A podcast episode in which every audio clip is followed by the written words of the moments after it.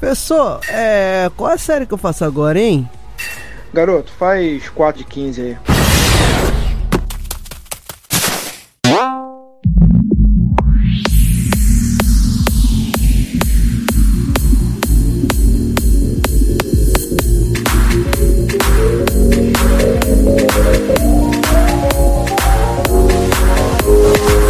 Olá pessoas, nosso novo formato aí de podcast, que são podcasts mais curtos, que nós vamos chamar de Drops 4 de 15 ou 4 de 15 Drops. E a pergunta que a gente vai fazer hoje, que o Jean Dosa vai responder pra gente é... Aquecimento ou desaquecimento, fazer ou não fazer? Eis a questão.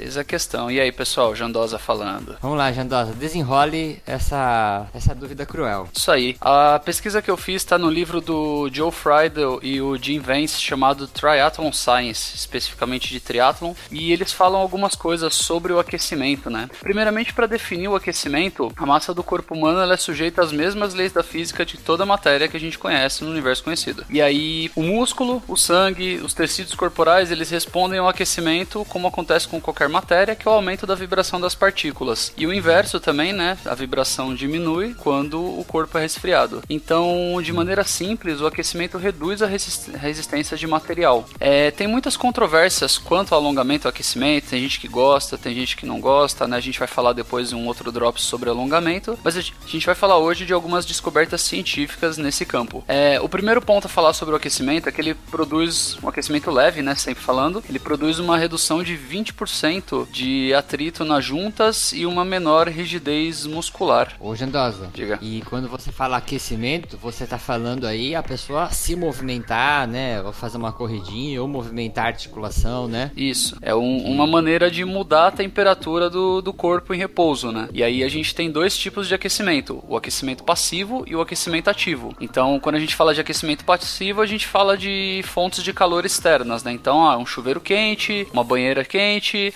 morar no Rio de Janeiro, morar, visit, visitar a cidade de Cartagena, algumas coisas assim.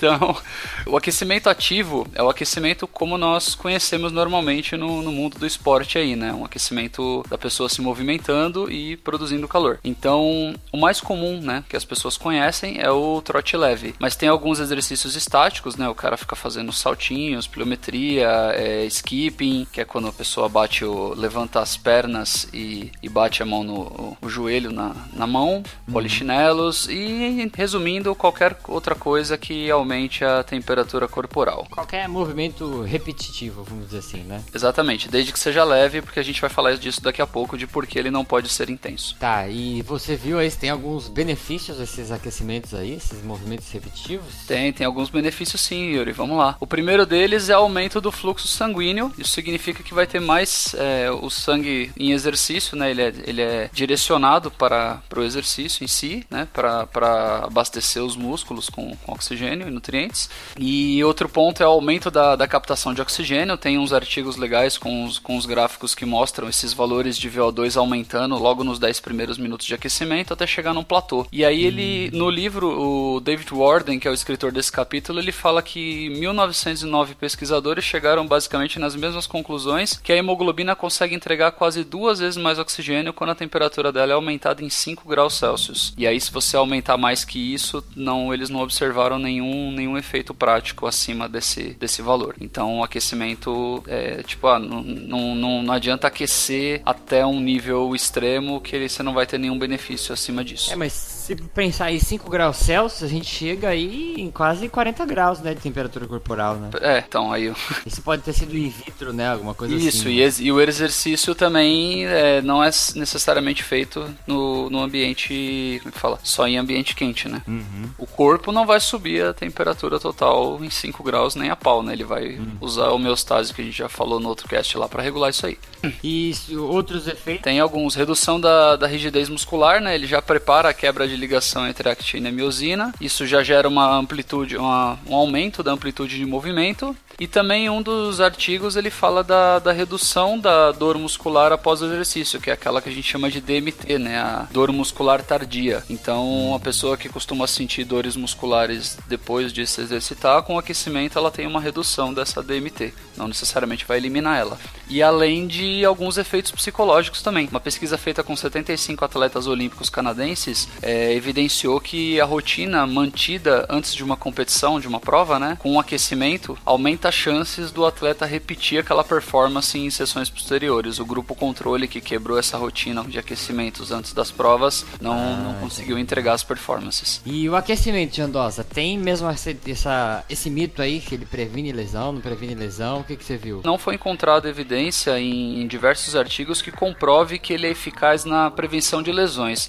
O que a, aquela evidência anedótica, né, que se especula é de que o aumento da amplitude de movimento por causa do aquecimento, né, você tem um, um, um range de movimento maior, ele preveniria lesões, mas na prática, no, nas pesquisas feitas até agora, não teve nenhuma evidência que, que entregue um resultado em cima disso. E o aquecimento pode ter alguma desvantagem? É, em alguns fatores sim, porque como ele eleva a temperatura do músculo, né, em provas muito longas, Tipo, ah, eu vou fazer, no caso, uma prova de endurance, eu vou correr uma maratona, vou fazer um Ironman. Hum. Não, é, você já vai ter bastante tempo para o seu corpo aquecer 10, 12 horas de prova.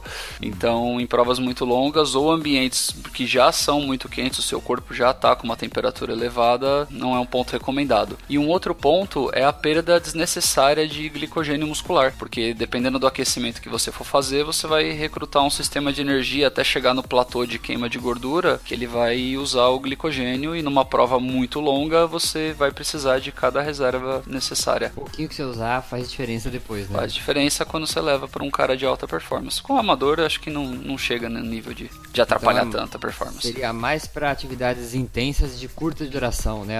As vantagens assim, né? É isso aí. Ah, tá. Então, qual seria aí para quem tá ouvindo o melhor jeito de fazer o aquecimento de andoses? Então, o aquecimento depende de três fatores, né? O primeiro deles é a duração do evento, né? Então, a gente acabou de falar de quanto tempo vai durar a sua, sua prova, do quanto tempo vai durar o seu treino também, o nível de condicionamento do, do sujeito, do indivíduo, e a temperatura ambiente, que a gente já comentou também. Então, duração do evento. Se eu vou fazer uma maratona, não precisa. Se eu vou fazer um treino curto, é legal aquecer. Um treino de tiro, é legal aquecer. É o condicionamento do indivíduo, porque se o cara não tiver um bom condicionamento, o aquecimento já vai matar ele, né? Então, ele não, não vai ter fitness para continuar o exercício. Ele treina só o aquecimento. Isso, treina o aquecimento, volta pra sauna, pra banheira e é isso aí. E o último é a temperatura ambiente pro exercício. Você vai se exercitar lá em Cartagena, você vai se exercitar no Rio de Janeiro, é, não sei se seria necessário. Agora você vai se exercitar num lugar muito frio, que a temperatura do seu corpo está sendo puxada para baixo, interessante. Tempo ideal, mais ou menos 10 minutos para a chegada do, no platô de temperatura corporal, né, temperatura muscular e de VO2. E em um outro teste, os em ciclistas ciclistas, para provar que o aquecimento não precisa ser tão longo, eles tiveram ciclistas de performance mais benefício com um aquecimento de 16 minutos do que com um aquecimento longo de 50 minutos. E o aquecimento pode ser fácil, né? Tipo, ó, o cara tá dando um trotezinho e de repente ele dá aquela esticadinha de 5 segundos e volta pro trotezinho. E outra coisa também que é interessante, principalmente para quem faz prova, é, alguma competição, é aquecer no máximo 30 segundos antes da atividade. De, de, o ideal seria de 10 a 20, porque senão o músculo volta ao, a temperatura temperatura anterior e o benefício do aquecimento se perde. Então, por exemplo, o cara que vai correr uma São Silvestre, ele chega lá, tem que chegar lá duas horas antes da prova para conseguir ficar lá na frente na multidão. Ele vai aquecer, ele vai perder aquilo, ele vai aquecer, ele vai perder aquilo. Então, chega na hora da largada, tá todo mundo tão amontoado que o cara não tem mais espaço para aquecer, mas o aquecimento que ele fez antes já, já foi perdido.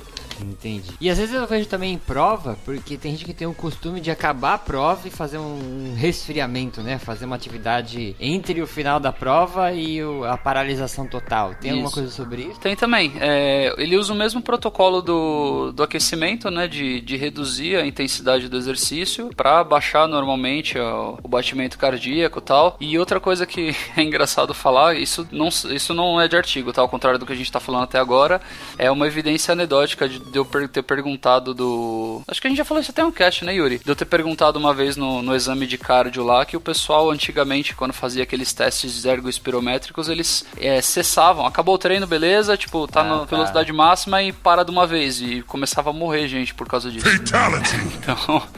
É, intensidade baixíssima e também isso acaba reduzindo a probabilidade do cara ter tontura ou desmaio, né? Do cara passar mal logo, tipo, vir de um, de um pico de intensidade no final de uma prova ali, de um sprint, de um treino que o cara quer, quer mandar o máximo ali no final do treino e de repente parar do nada. Tanto... Eu, eu mesmo tenho uma, uma, um depoimento sobre isso daí. Que é a única vez na minha vida que eu, que eu corri uma prova longa assim de 21, quando acabou a prova, eu tava com tanta câimbra, aí eu parei a prova, dei dois passos pro lado e sentei na guia e desmaiei instantaneamente.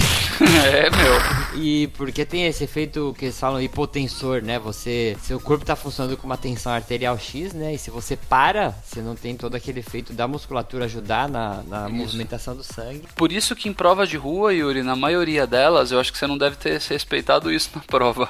Eles têm área de dispersão, né? Depois do pórtico de chegada, para você pegar a fruta, para você pegar a medalha, para você ir andando uhum. lá pro final, eles botam de 50 a 100 metros pro, pro ah, pessoal ir é andando. É calculado por causa disso. É calculado por causa disso. Tanto que eu fico meio puto quando eu termino uma corrida e vejo no final da corrida uma, tipo, pórtico e imediatamente depois você já tem que parar, porque às vezes o lugar não permite essa estrutura, mas é, é difícil. Mas a maioria das provas bem, bem planejadas, bem controladas e que tem essa disponibilidade de espaço, eles fazem uma área de dispersão grande aí, de quase 100 metros pro cara ir andando ali e descansando.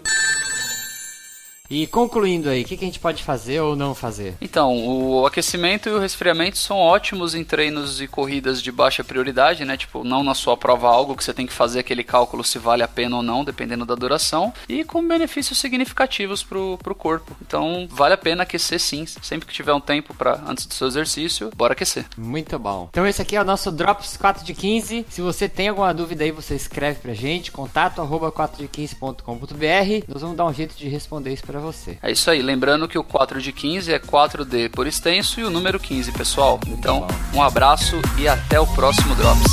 Falou!